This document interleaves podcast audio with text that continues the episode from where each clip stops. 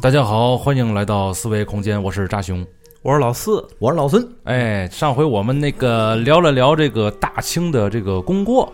对，是吧？然后最后我们留了一个小陷阱，这个小陷阱就是要聊聊这个清朝和准噶尔汗国的战争。对，这个准噶尔汗国，这个汗呢是可汗的汗，就是出大汗的那个汗、嗯啊，不要把它和现在的那个韩国相提并论啊，对，哎它不是那个宇宙帝国啊哎，吧？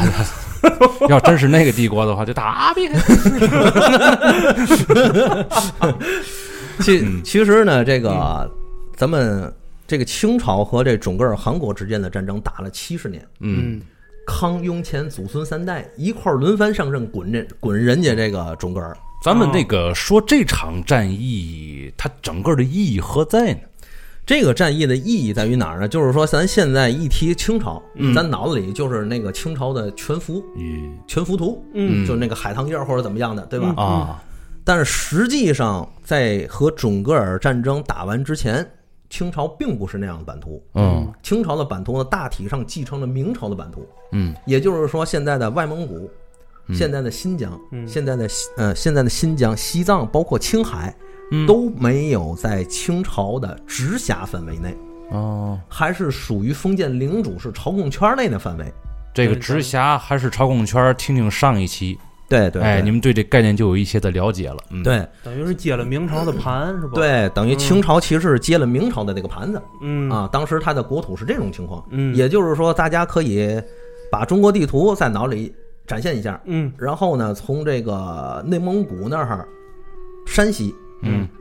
嗯、到四川画一个斜切线，哦，哎，斜着画一条，这个斜切线以东全部都是大清国的直辖属地，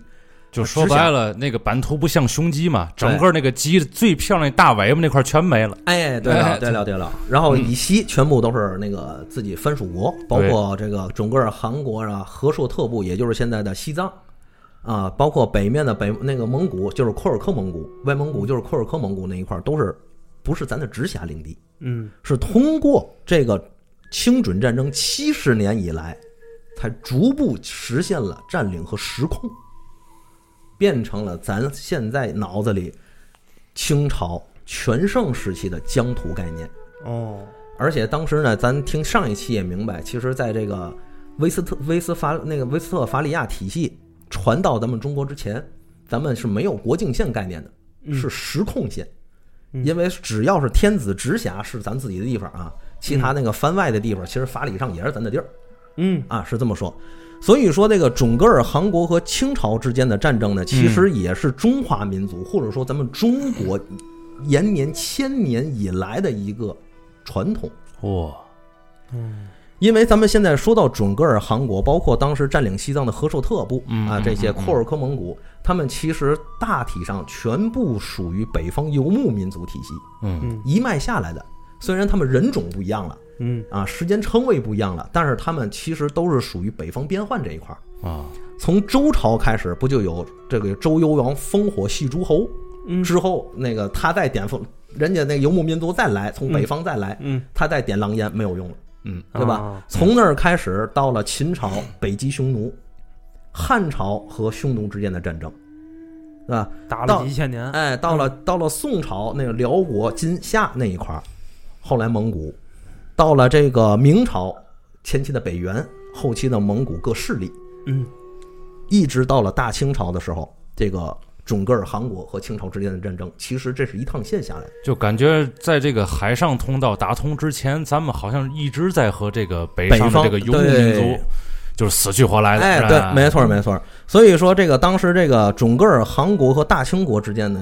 这种战争呢，咱们也稍微先带一嘴。嗯这个因为有人有争论说这是国与国之间的战争，嗯也有人认为这是咱们大中，这是咱们中国内部之间的事情。嗯这个事儿呢，其实争论是正常的。嗯嗯，史学界呢，包括中国历史学界，分为两部分，一个是咱国内研究，一个国外研究。嗯国外研究对咱比较透彻，一个是日本，一个美国，一个英国，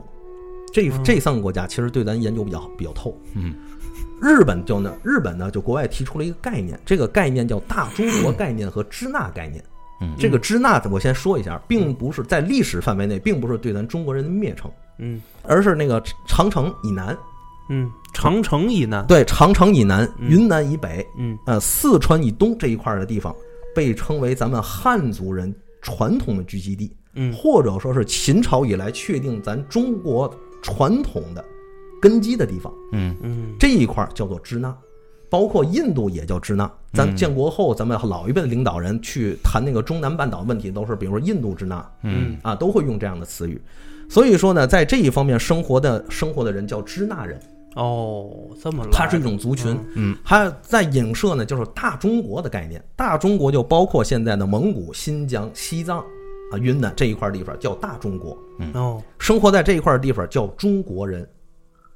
生在这个大中国概念里，所有的民族所所使用的语言叫中国话。嗯，汉语专门针对的是咱们那个汉族，汉族或者说嗯支那地方所使用的通用语言叫啊汉语。所以说，当时呢，这个支那这个对咱的灭城是甲午战争之后嗯啊，到这个抗日战争时期嗯这一块特殊的一个称谓，这怎么就成灭城了呢？就是因为咱们原先不就叫支那吗？啊，对不对？嗯那你们这些支那人，你们这些支那人就变成了灭城了嗯，啊，就专属特定。哦，就变成灭城也就是说，还是国家不行了，哎，你国家太弱了，嗯就像所以原连一个称呼都跟着一块儿带有一定的鄙视性，是吧？哎对，哦就像后来前一阵的那个日本有一个重大的考古发掘，说我们发掘出了一个印印，印，嗯哎，这个对于日本来说很重要。嗯结果把那洗干净，上面写的“倭奴王之印”，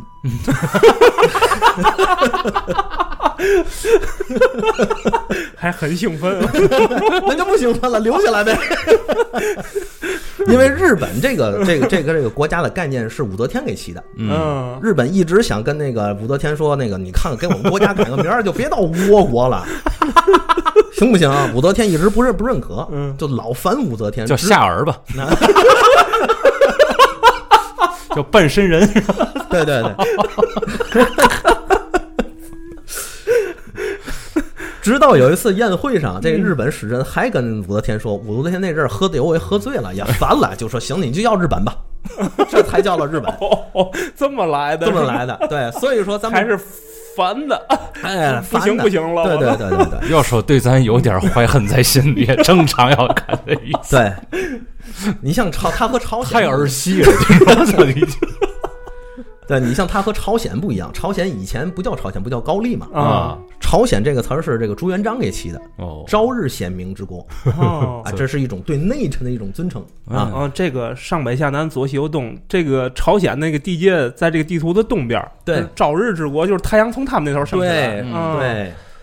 这名字还确实挺好听的。哎，有这个嗯，地理位置的这个展现是吧？哎这名字，对对嗯嗯对哎，所以说咱们说到，咱们说回来，说到清大清朝和准噶尔之间的战争，所以说它是由那个由来已久的。嗯从这个大地理的概大中国概念上讲，它确实是咱们自己的事儿。啊，但是从朝贡圈的概念上讲呢，他说是国与国之间的战争也没错，因为准噶尔原来在这个噶尔丹，嗯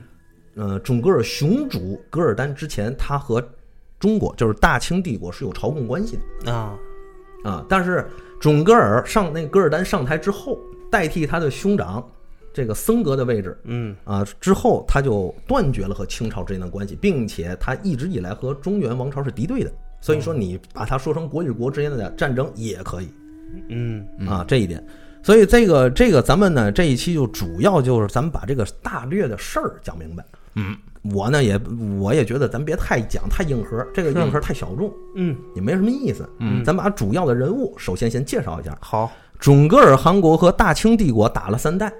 他们也打了三代。第一代是雄主噶尔丹，第二代是他的侄子策妄阿拉布坦，第三代就是策妄阿拉布坦的儿子噶尔丹台吉。哦，这三个人和当时的康雍乾、爷孙仨啊、嗯一块儿滚了七十年。啊嗯首先，当时呢，这个准噶尔和大清帝国之间的关系大概就介绍清楚了。那当时他们为什么要打呢？嗯是因为第一个准噶尔当时内乱，嗯是噶尔丹的兄弟这个兄长啊嗯僧格统领了噶尔准噶尔汗国。内乱之后，僧格被杀，当时噶尔丹正在西藏五世达赖喇嘛座下学佛。我跑西藏去了。对，嗯因为整个的蒙古，它是信奉的是藏传佛教的格鲁派嗯嗯啊，是这样的。这样一来的话，这个他呢就跟自己老师说：“师傅，我要还 俗。哎，我要还俗。嗯，他的这个老师呢，也不是什么善茬，就是说我们不要把这个呃当时的佛教格鲁派想成一个特别佛系的一个一个嗯宗教派别，其实它是个政治派别。哦，当时的拉萨，也就是现在的西藏，其实在外国人眼里就是东方教皇，嗯，就是这个中这个东方的耶路撒冷。所以说，在这种情等况于下，等于是他看见他们那块地方有点乱了，他惦着掺一脚，趁这个机会，哎，嗯，结成同盟嗯啊，是这种情况。所以这个时候呢，这个噶尔丹回到了准噶尔，嗯嗯平定内乱，并且把自己的嫂子阿努可敦嗯哎，变成了自己的妻子。这里头为什么要说一句阿努可敦呢？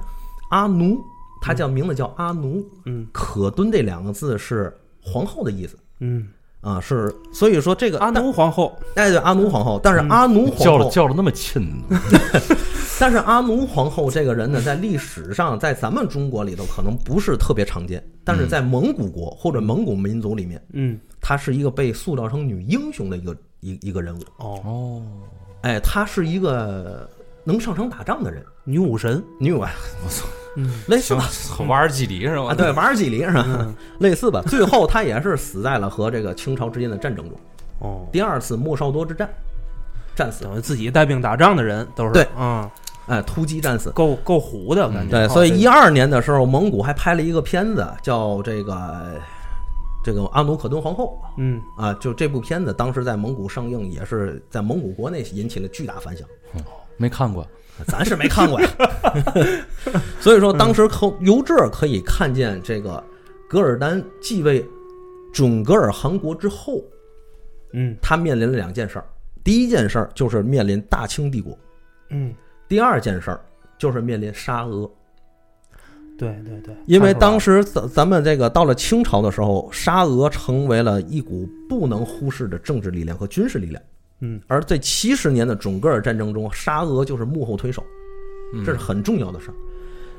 准噶尔继位准噶尔汗国之后，一边打下了哈哈萨克汗国的不少领地，另一方面，他也想再次统一蒙古部族。哦，统一蒙古部族，咱这儿说一句，就是包括准噶尔汗国，包括和舍特部，包括库尔克部，其实都是原来蒙古蒙古族部，嗯包括这个准噶尔部、和舍特部，包括后来咱们知道那个《东归英生传》，嗯对吧？嗯那个这那些那些都是瓦剌部的后裔，在历史上瓦剌部也叫卫拉特部，和明朝打了几百年的那个，嗯，这这是不跟那个那个部落似的吗？魔兽里那部落似的，对对对对对啊，对，就是这意思。嗯所以呢，他呢就是继位之后就开始，首先跟沙俄通好。嗯其实他们通好之间也是有摩擦的，比如说这个准噶尔也跟沙俄打，甚至深入沙俄领地进行劫掠。但是大体上，他和沙俄还是一个准结盟的状态。啊当时沙俄也开始侵入柯尔克蒙古部，哦，哎，而且柯尔克蒙古和沙俄打得相当好，打的相当好，打得相当好，几次都给沙俄围住，围困在此。沙俄眼见马上全军覆没之际，嗯，准噶尔从背后袭击柯尔克蒙古，解了沙俄之围。哎呦，所以说，从这一点上来说，准噶尔丹可以在中国咱咱们这个历史范围嗯内，他就是一个卖国贼，他实行着分裂投降卖国主义嘛。嗯，啊，就像毛主席说的这个，你看《水浒》就要看宋江的投降卖国主义是一个道理。是你你不能帮着外人干自己人呢，对吧嘛啊，这个时候，库尔克蒙古呢面临着准噶尔的压力和这沙俄的压力之后，他就开始往清朝这一方面更多的靠近了。啊，其实这个柯尔克蒙古，你就可以想象一下，就是现在的外蒙古，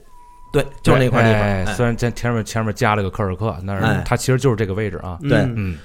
之后呢，这个库尔克蒙古开始向清朝当时的康熙皇帝去说，说这个准噶尔打我，嗯这事儿怎么办？嗯当时康熙呢并不想直接和准噶尔作战，而是先进行外部的居中调和。啊，对但是准清朝发现准噶尔背后有沙俄的势力，嗯因为咱们和打清准战争的时候，咱们也和沙俄打了一仗，嗯，就是雅克萨的你看尼布楚，嗯是吧？这个时候，咱们清朝其实是没有办法，也没有途径去阻止沙俄对准噶尔的支持，嗯是没有实质办法的。所以当时清朝就想，如果说是加以实亡，时间长了，这准噶尔部和我清朝之间就变成越就越来越难解决。而且当时准噶尔入侵柯尔克蒙古之后，已经入侵到哪儿呢？就是当时有物理物理地名叫乌兰布通，嗯这个乌兰布通在现在北京以北西北方向大概三四百公里的地方，哦，也就是七百华里左右，离很北京近了很近很近了啊，打到这儿直接威胁到了清朝的生存。是是是，拿刀顶嗓子眼儿了。对，这个时候清这个康熙皇帝，康熙决定亲征，是，嗯，亲征这个准噶尔，第一次准清准之间清准之间的战争爆发，这也是最重要，也是在这个史学界有很大争议的地方，或者在网络上也争议也不小，就是乌兰布通之战。乌兰布通之战大体上是什么样呢？就是咱们兵分两路，说是咱们那个这个这个康熙亲征啊，这个是没错的。嗯后来康熙是居中调解，嗯基本上很多仗后期是福全打的。哦，他们分兵两路，一南一北就到了，都到达了乌兰布通。到达乌兰布通之后，发现这个准噶尔呢用了驼城战术，就是把骆驼放倒四、那个四蹄捆好放倒，嗯在上面放上木箱，在木箱上放上那个湿的这个毛毡，嗯变成了驼城。其实这个驼城战术是欧洲的车城战术的一个演变，传到这儿来的。当时克准噶尔汗国呢和其他的这个游牧民族还不一样，嗯它吸收了中亚和西欧洲大量的火器技术，嗯他们手里拥有比清朝更为先进的赞巴拉克火枪。嗯这个赞巴拉克火枪来源呢有很多种说法，嗯有几种，其中有三种是比较靠谱的。第一种是来源于这个奥斯曼帝国的鹰宠、鹰铳、嗯鹰或者叫鹰筒嗯啊，就这么说，可能大家明白的。嗯第二个呢，就是回旋炮，舰用的小型回旋炮，哦啊，就是这两个是比较靠谱的说法。慢慢的演变成了火枪，但是这个大型火枪呢，赞巴拉克在欧洲火绳枪的这个分类里是轻型的，威力比较小。嗯威力比较弱，但是射速快，射程远，射程比较稳定，和特别适合准噶尔这样游牧骑兵使用。嗯所以它在武器装备上和以前的游牧民族完全不一样，精准度怎么样呢？相当好。是吗？而且当时赞巴拉克火枪要比清朝使用的明朝旧式鸟枪要强很多。嗯，等于这个从装备上开始就是开始悬殊了，是吧？其实对，其嗯实是和咱开始分庭抗礼哦了，因为大师当时清朝能够胜过准噶尔汗国的就是火炮。哦，就是咱的火炮胜过了它。所以在网上有一种流传说法是在乌兰布通之战，其实咱们是隔河布阵的嗯啊，河以北是准噶尔，河以南是咱们。嗯，这个时候他呢用驼城嗯，布了驼城，把大量赞巴拉克火枪和弓箭放在驼城里面对外射哦击。相当于就是那个骆驼是个小碉堡一样，是吧？，对，没错。哦，这个时候呢，咱们兵分两路，福全呢把左左右两路骑兵渡河攻击，嗯其中有一路骑兵因为渡河受到了阻击，没能过去，嗯只有左路骑兵过去了。嗯左路骑兵过去之后，在在在这次战争中，那个国舅佟国刚战死。佟国刚是谁呢？可能大家看过这个，呃，《雍正王朝》。国舅，哎，佟国维，嗯包括这个佟国维的侄子小六的这个这九门提督，嗯啊，那位兄弟，嗯，其实就是他们这一系。哦，在了这儿开始之后，乌兰布通呢有一种说法是我们用火炮轰开了驼城，给驼城轰成两段儿，然后我们骑兵重巨装骑兵就重骑兵啊冲进去了。嗯但实际上也有人考证说这个事儿可能不靠谱，嗯那众说纷纭，咱不去说它。嗯，但是实际上现在就这乌兰布通呢就出现两个说法，第一个是咱其实是打平了，第二个是咱是打赢了。嗯，但是依我看呢，咱确实是打赢了。战争胜负的唯一标准就是你敌我双方是否达成了我们的战略目的， 对不对？嗯对，清朝是成功达成了自己的战略目的，阻止了准噶尔的扩张，并且迫使准噶尔开始退出蒙古地界儿。就是从那个科尔克蒙古退出去，对，嗯当时这个准噶尔和清朝打了一仗之后，发现清朝不好惹嗯，啊，那个时候的清朝还不好惹呀。嗯清朝虽然火器比较弱，但是这个单兵战斗力还是很强的。因为当时的清朝刚刚经历了平三藩之战，我们那都打那是为尔康， 我操，呼呼呼呼呼 呼，就就废那了，不提这个吗？还有小燕子，就他妈派一容嬷嬷去全去了，就我操！我炸死你！哎，确实是，就是我炸死你啊！枪打不过你，我炸死你！咱就是拿炮炸呀！嗯操炸完之后，这个乌兰布通之战嗯，其实打了一天，这个准噶尔噶尔丹发现，哟，这个清朝不太好打。我脑里想一画面，我操！嗯啊然后对面都是准噶尔大军，然后这边都是容嬷 嬷都是都是宫里的老嬷嬷。 天亮了，睡饱了，我们又可以开工了。多瘆人呢！那把了儿，我操，嗯，嗯，所以然后把准噶尔逼退了是吧？对准噶尔就就把准噶尔从那个那个蒙古的境内势力啊，就嗯遏制住了，嗯也开始逼往往他慢慢逼退。嗯，这个时候，这个还发生了第二次的清准战争，哦就是莫绍多之战。嗯，莫绍多之战是咱们彻底打赢了，啊哦因为第一次乌兰布通之战打完之后呢，这个准噶尔汗国，这个噶尔丹发现和清朝硬碰硬不是特别好，嗯对为什么呢？首先有两点，第一个，准噶尔汗国虽然它在疆域极盛的时候，将近四百万平方公里的领土土地失控土地，嗯但人口最多也就是一百五六十万，哦地儿大人少，对游牧民族嘛，嗯战兵也就是能打仗的兵力，全国也就是六万左右，哦四万到六万之间，而且他还是四面征战，他必须分出一半儿来对付哈萨克人，嗯只有一半儿的兵力能对付清朝，哦而清朝当时咱的人口就有将就有上亿， 我对吧？嗯咱们的那个当时清朝全国兵力几十万，虽然能打的也就那么两三万人，嗯但剩下基本都是杂牌军的绿绿那个绿营军呢，都都是这些，嗯也不太能打。但实际上，咱们这个火器，包括咱们装备、国家实力、人员实力，远远碾压准噶尔。嗯，我觉着也是。哎，所以后来准噶尔他的有两个名将，一个是大灵顿侧部，嗯一个是小灵顿侧部。嗯，这好记。其实这个我也我我我我也不敢肯定一定是这个名儿，嗯，因为他也可能叫侧布灵顿。这名字反正挺古怪的，哎，无所谓了。啊，就是大小那个大小那个大小林顿侧部这两个都是当时准噶尔的名将，哦大的那个有勇有谋，哦多次打败清国，大清国；嗯小的那个有勇无谋，最后准噶尔军就毁在他手里，你看看，对吧？嗯所以这个当时呢，这个莫绍多之战。咱们也是，嗨，当时这个打完乌龙布通之战之后呢，这个嗯准噶尔汗国恢复休养生息了将近十年，嗯之后又和清朝发生了作战，就是莫绍多之战。嗯在莫绍多之战中，当时这个准噶尔的妻子阿努可敦战死，哦就是那个皇后，皇后战死。哎嗯呦，这个阿努可敦呢，有这么个说法：一开始有人说呢，他这个人善而美，嗯，嗯可惜了，等后来却说疾而肥嗯不可惜了。啊。 这个事儿我觉得可以解释得通，因为最一开始说人善而美的时候，他还他还没和噶尔丹结婚呢，比较年轻嘛。哦。等回来死的时候，已经中年油腻妇女了。那不是那他还这我这个这个丑而肥，他还上战场干嘛呀？他的他没有带战兵斗力了。对他带兵冲锋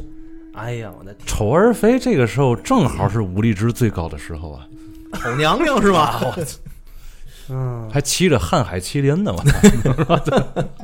所以当时这个阿努可敦的死法有两种说法，一种说是被咱的火枪击毙，嗯一种说是被咱火炮击毙。不管怎么击毙，反正他是死那儿了，都是死火器手上了。都是死火器手上了。哦，其实，在这里咱们要说一句，清朝当时的火器装备率已经不低了。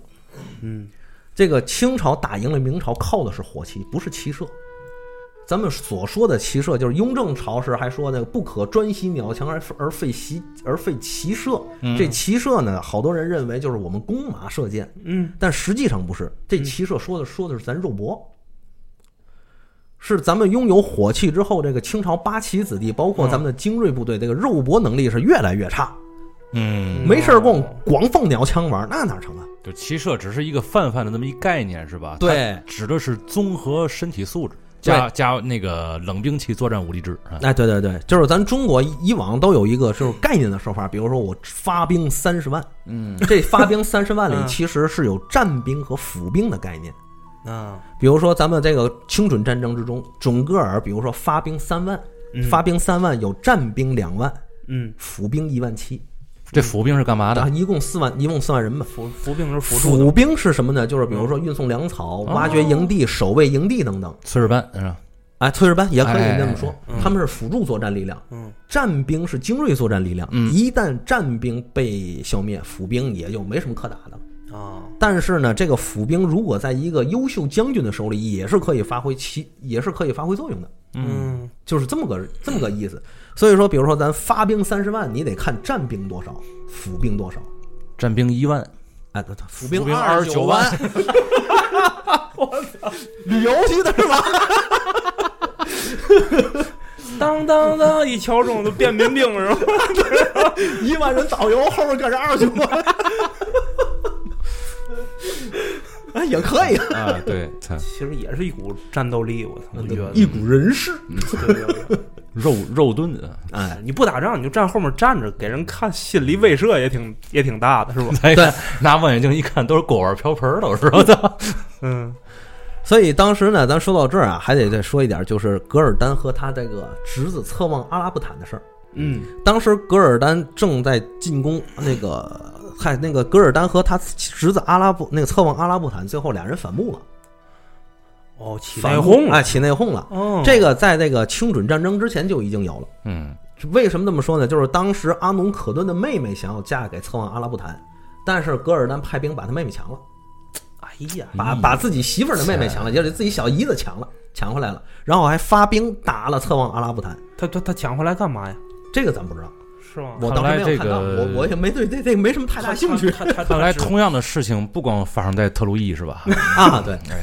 他只是不想让那个他媳妇儿的妹妹嫁过去。对，可能这里面有很多的政治含义嗯啊，我没有深究这个事儿，因为从这个事儿在清准战争上来说是一个转折点，侧望阿拉布坦就败退到了西藏这一块儿。嗯哦等这个噶尔丹率领准噶尔部队去和清朝打乌兰布通之战的时候，侧望阿拉布坦还和清朝进行联合，从背后打捅了噶尔丹一下。嗯，操哦，就为了个女人，哎，等这个第二次莫绍多之战之后，侧那个噶尔丹就去世了嗯，啊，死了之后，侧望阿拉布坦继任准噶尔汗国，他当了头儿。嗯，他当了头之后，他汲取了噶尔丹的教训，他没有再向蒙古这边进行进攻，嗯因为他知道如果攻击蒙古，还会和清朝再打一 仗。对，对所以你他你当又顶着人嗓子眼儿呢。对呀、所以他当时呢也是希望能够不是缓和局势，嗯而是用了另一种方法。嗯他从准噶尔汗国现在有一部分疆域，其实极盛的时候是占领了克什米尔地区。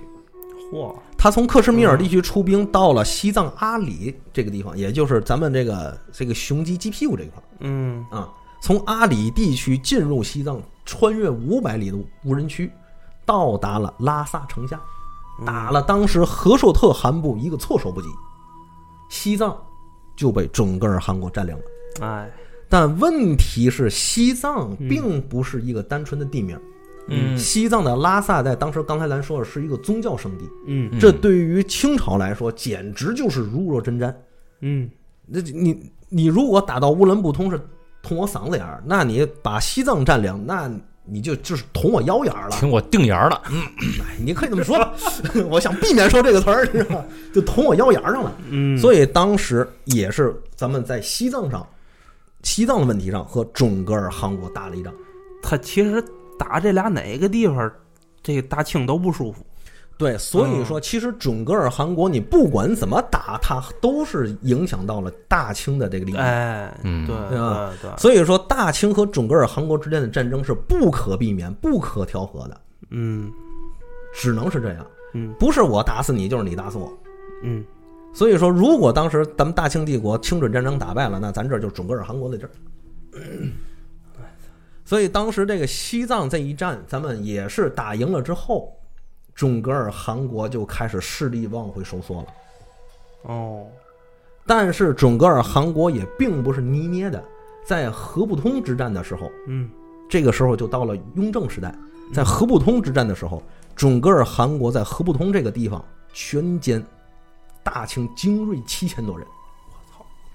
这七千多人呢被全歼之后，当时雍正皇帝差点呕血三升。而且也正是因为这个事儿的契机，咱们发现了那个赞巴拉克火枪实在是太厉害。嗯其实第一次乌兰布通战争之后，这个康熙写给自己的那个皇太子胤禛里面就有一封信，就说这个赞巴拉克火枪啊，嗯，或者叫厄，他们咱们那个时候就管它叫厄鲁特，嗯这个厄鲁特火枪的确牛逼，嗯但是火药不行哦啊，有火也有弱点，啊。对，因为整个韩国这个工业稍微差一点，嗯，他们这个火药不太好哦，啊，就只是这一点差别。有什么应对措施吗？当时咱是用炮去轰的，当时岳钟琪是这么说，岳钟琪也是参全程参与了这个清准战争。嗯岳钟琪里边就说说，如果我们放子母炮的话，就是咱们一种轻型火炮。嗯，赞巴拉克火枪就是厄里厄鲁特火枪，其实它的射程要比子母炮还远，火力猛，持续火力还强。嗯我们只能以重型火炮应对。嗯，大面积的杀伤，对，咱们在冲锋作战单兵实力的时候，咱们很吃亏。嗯而且当时清朝的火器装备率很高，并不是咱想天天拿大刀长矛跟人上，不是。嗯在这个骑马与砍杀，哎，对，咱们现在传世的一个一个图片叫《阿育西持矛荡寇图》，嗯，那个其实也是和清准战争之间发生的这个战争。哦这个阿育阿育西呢，在这个画面上骑着马，手里夹着长矛，正在冲锋。嗯他背后背着一支火枪、嗯弓箭，这是全套的。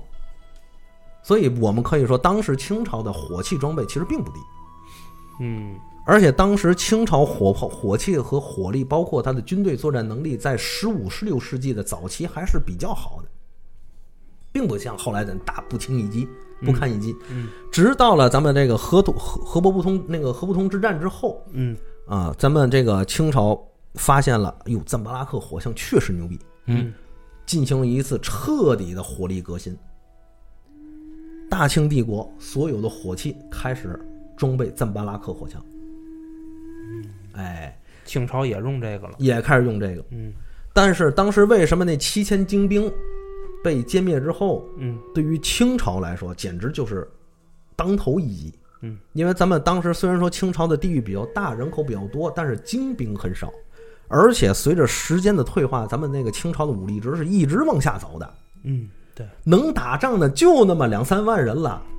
京师八旗、满蒙八旗就那么几万人，甚甚至从各地抽调千八百人，那都是精兵，凑吧这一块儿啊剩下的都是伏军 了哈。啊，剩下那都那都打不了多少仗啊，甚至就是给人送肉吃的呀。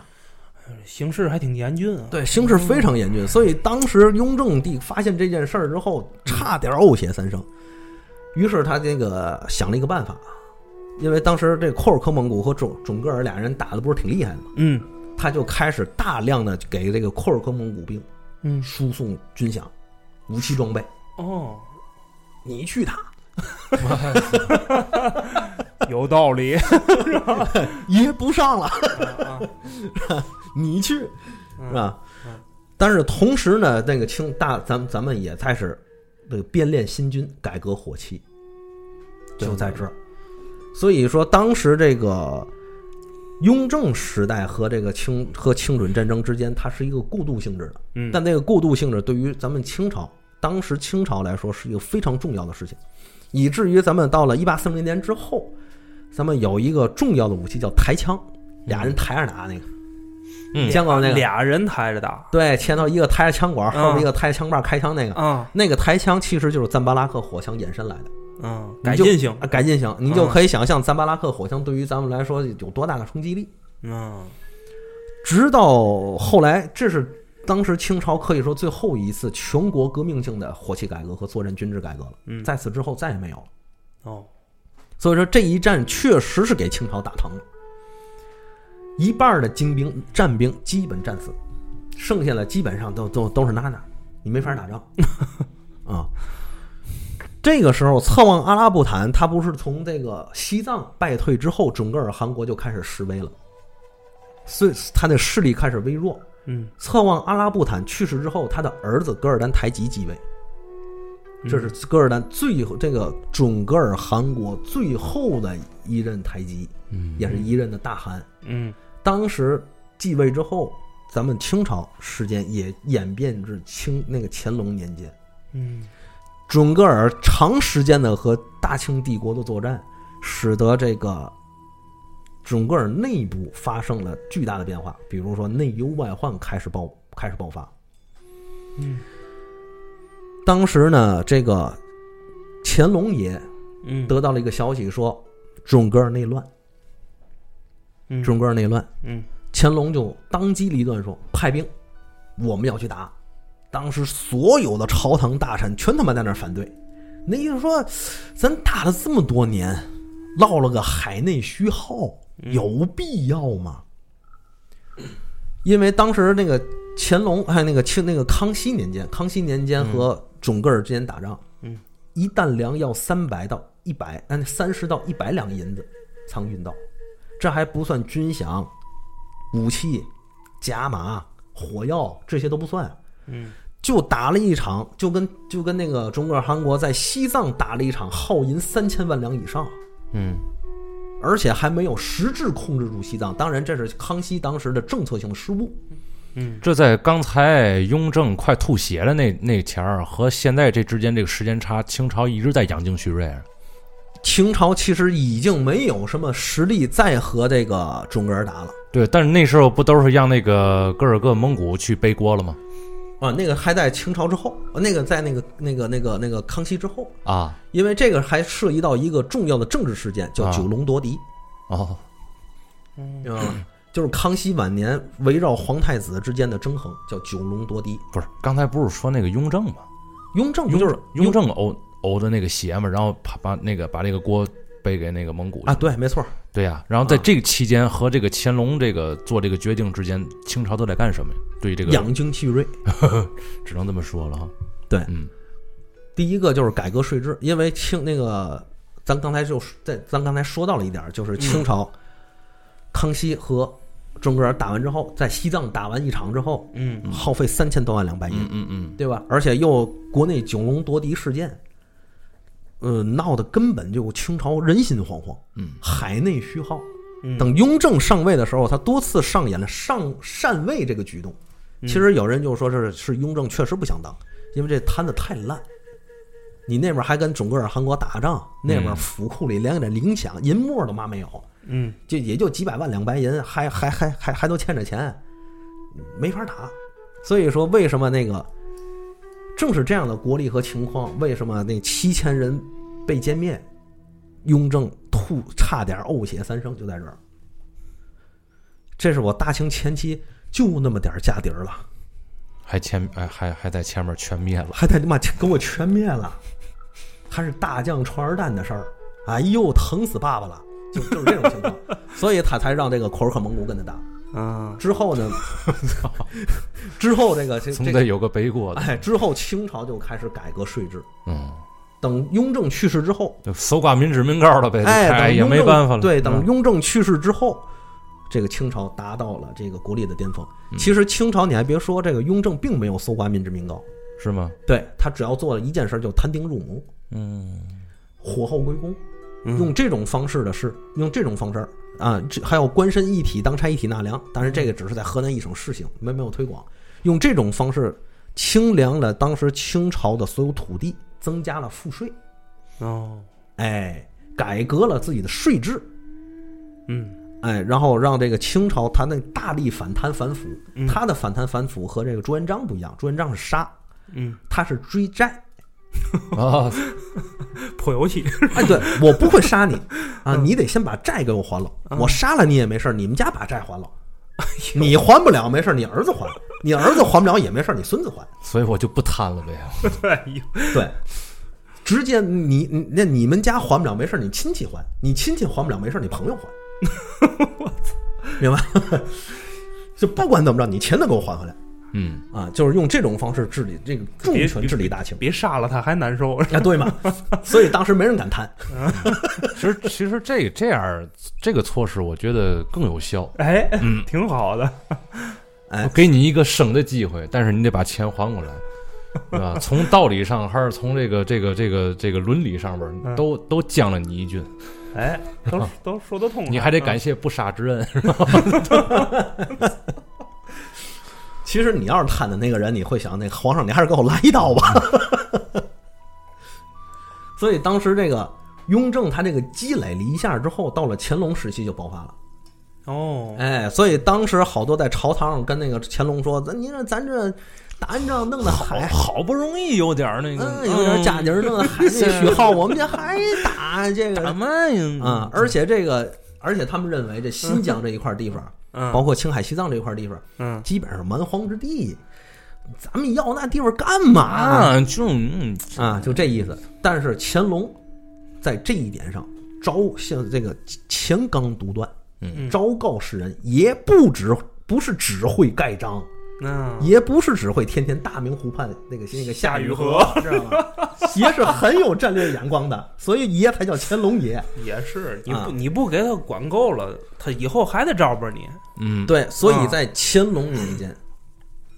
正是乾隆力排众议，嗯，彻底打击了准噶尔势力。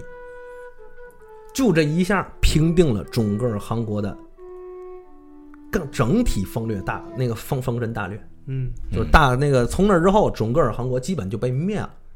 不会有什么再大的兴风作浪了。嗯，也通过如此，把新疆、外蒙古正式划入到咱们的直辖范围内。哦，哎，现在才让新疆、西藏，包括当然西藏也划入咱们的直辖范围。嗯，咱们派出了驻藏大臣，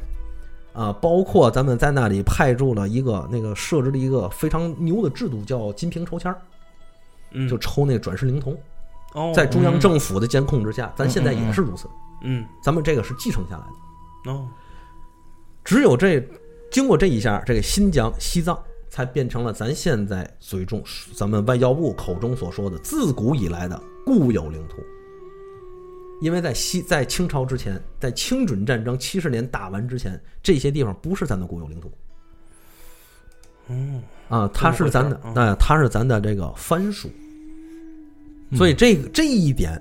是清朝留给咱们最大的一个功绩。这个鸡就从此有尾巴了。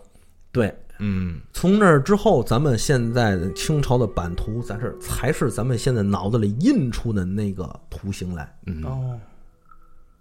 是这么着。嗯，所以当时呢，当然了，那个西藏啊，还是有了一番波折。西藏它失控之后，还是因为底下有一个那个小国叫库尔喀，库尔喀国翻越喜马拉雅山山脉，进进进进进到西藏。嗯，当时西藏的武嘎伦呢，就是把这个事儿给隐瞒了，最后瞒不住，因为人都出兵了，你瞒不住。嗯，康熙那个乾隆大怒不已，嗯就是你里通外国啊，嗯，所以才把武嘎伦制度，嗯，变相的废掉。嗯，有了驻藏大臣，咱们才可以失控，是这样。所以说，咱们整个清朝开疆拓土，从入关之后，基本上就是一直在进行，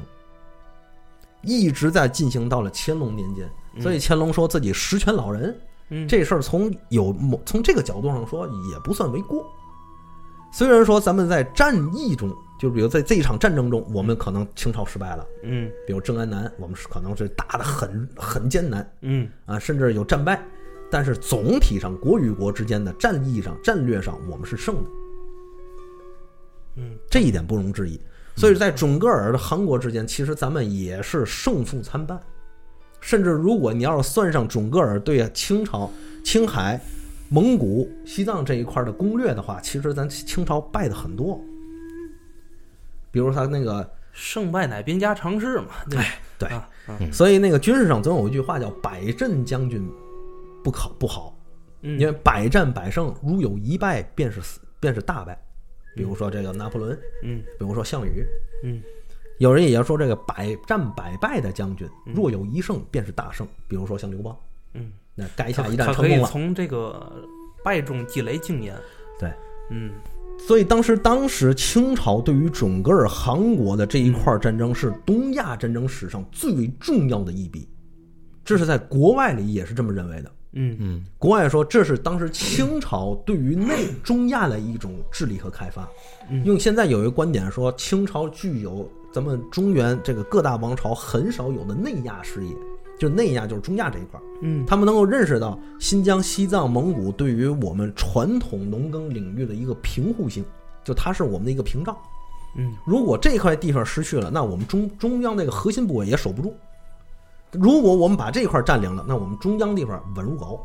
嗯，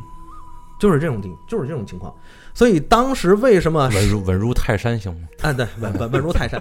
所以当时这个这个沙俄稳 如狗，我操！你你考虑过如狗的感受吗？你吻它干嘛？你 还还得是腊肠狗， 倍儿啊稳。对，所以当时咱和清朝，咱清朝和准噶尔战争之间还有一个重要的意义，就是反，就是间接的跟沙俄打了一仗。哦，因为他呃，对对对对，这个还没提哈，对他在背后撺掇嘛，不是？ 对，因为这个准噶尔和这个沙俄之间俩人也不对付，他们俩是既合作又又打，这玩意儿你说，而且准噶尔韩国的兵力相当牛，沙俄一般来说打不过他。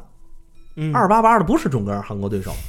所以后来是沙俄发现清朝和清朝之间的利益冲突嘛，嗯啊嗯，他才转而支持准准噶尔，给了准噶尔大量的火器，嗯甚至说有一回这个准噶尔和那个沙俄之间打仗嗯啊，他俘虏了很多沙俄的士兵，包括上尉准准尉这一系列的，啊，他让这些人为这这些人为准噶尔国效力，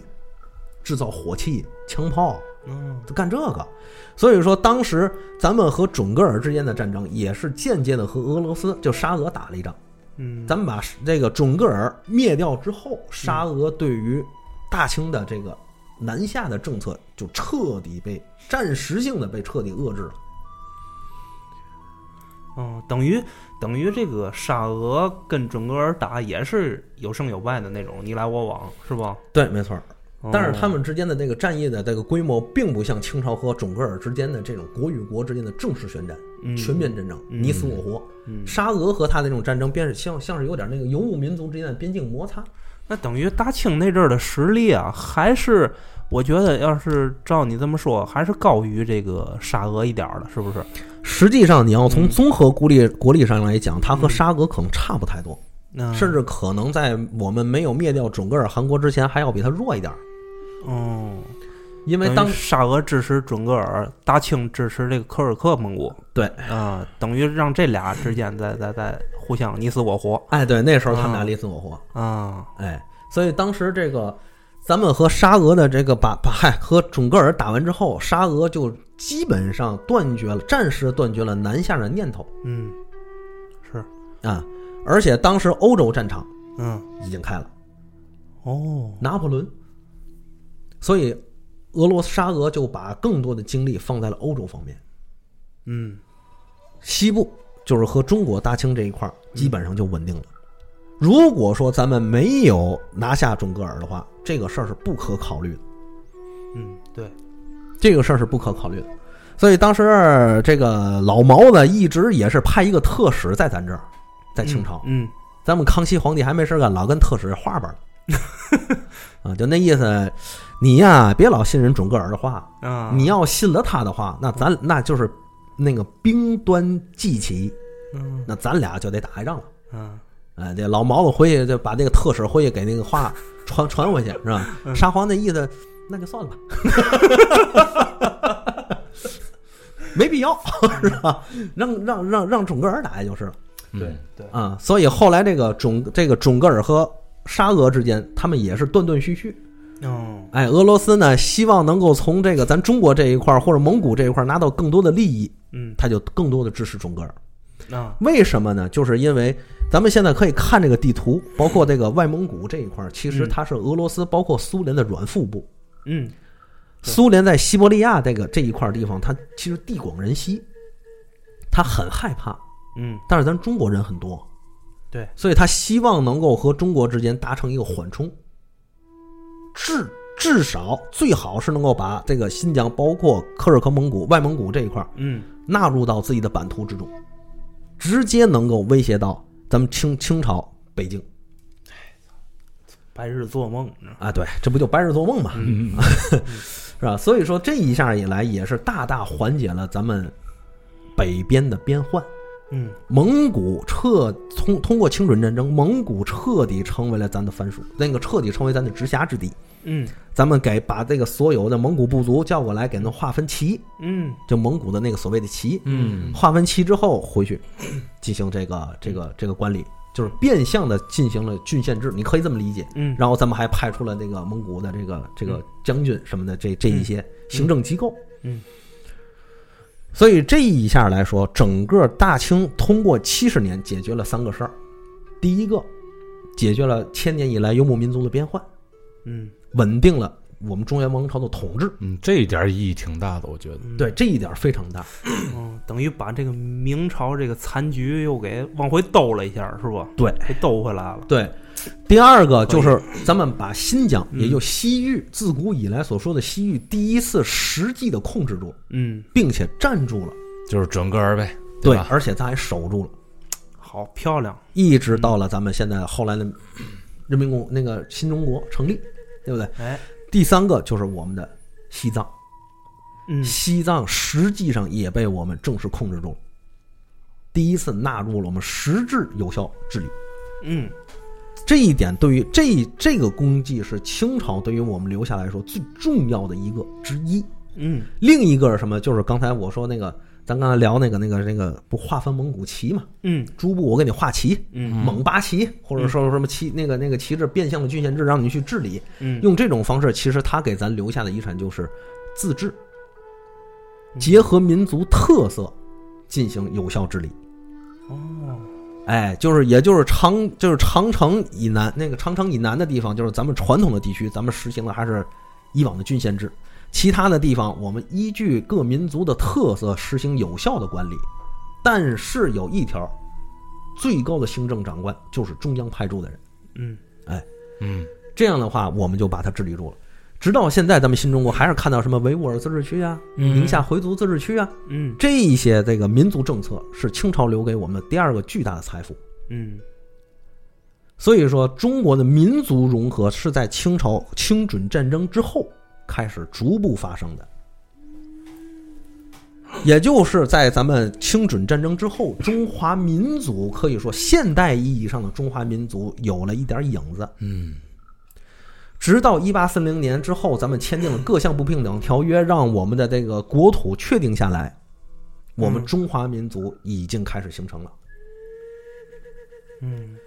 是这么回事？哦，所以说这一点上来说，它这个清准战争也可以说是中国近代就是中古王朝最后的辉煌，并且开始慢慢的有了一点近现代国家的小影子。嗯这个影子其实，在历史的这个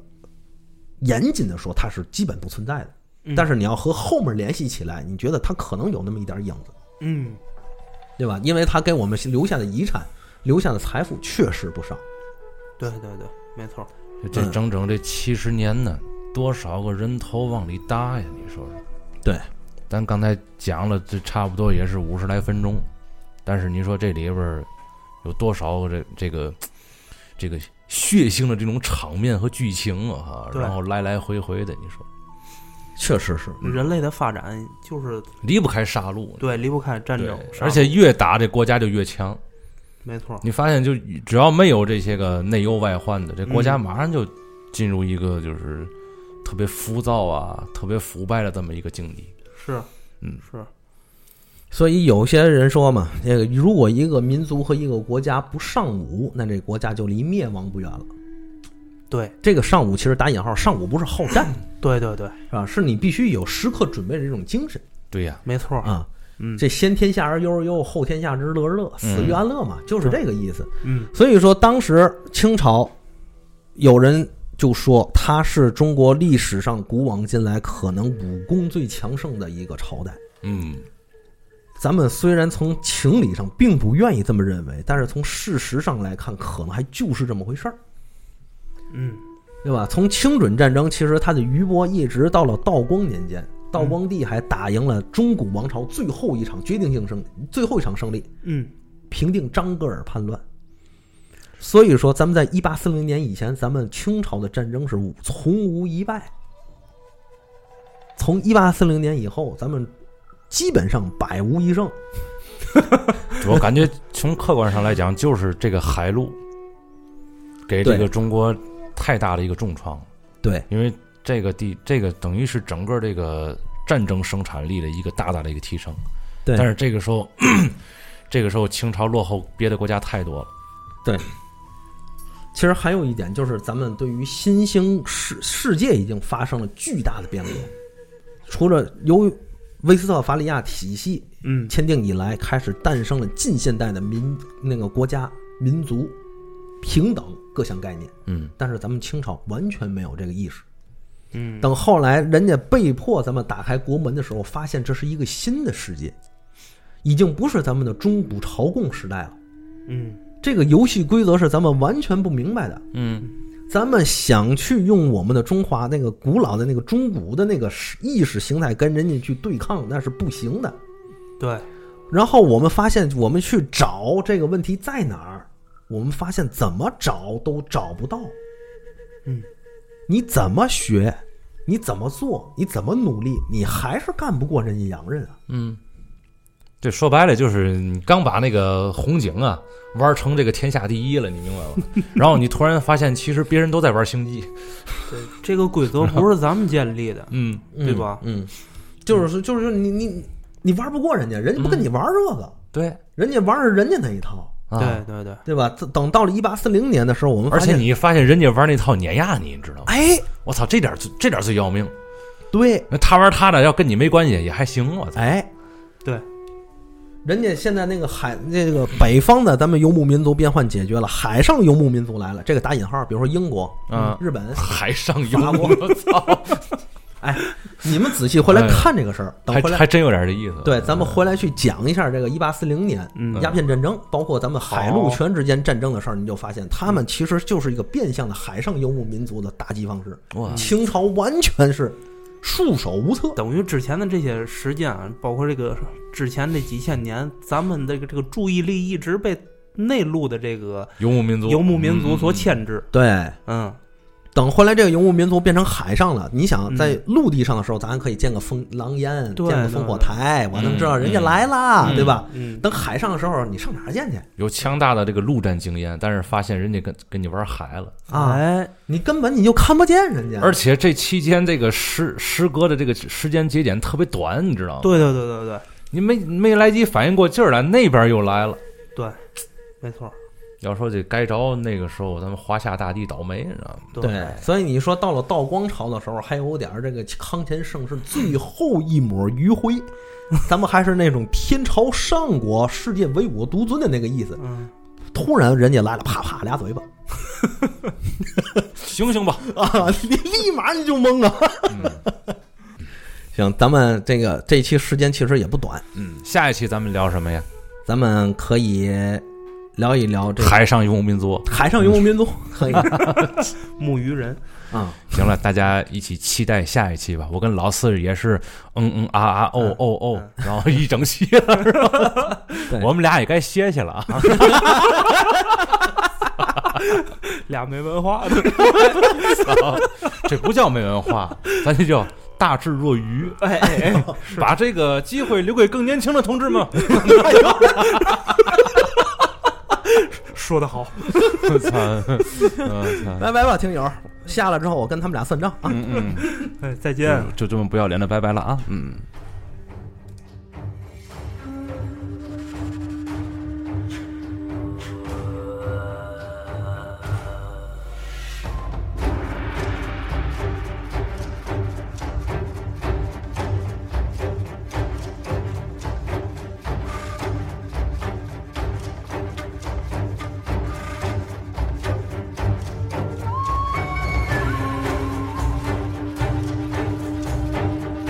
Thank